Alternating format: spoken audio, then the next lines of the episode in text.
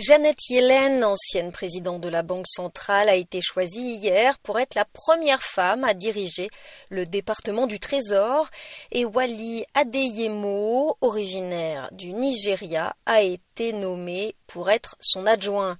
Si sa nomination est confirmée par le Sénat, ce serait le premier afro-américain à occuper le poste de numéro 2 au Trésor.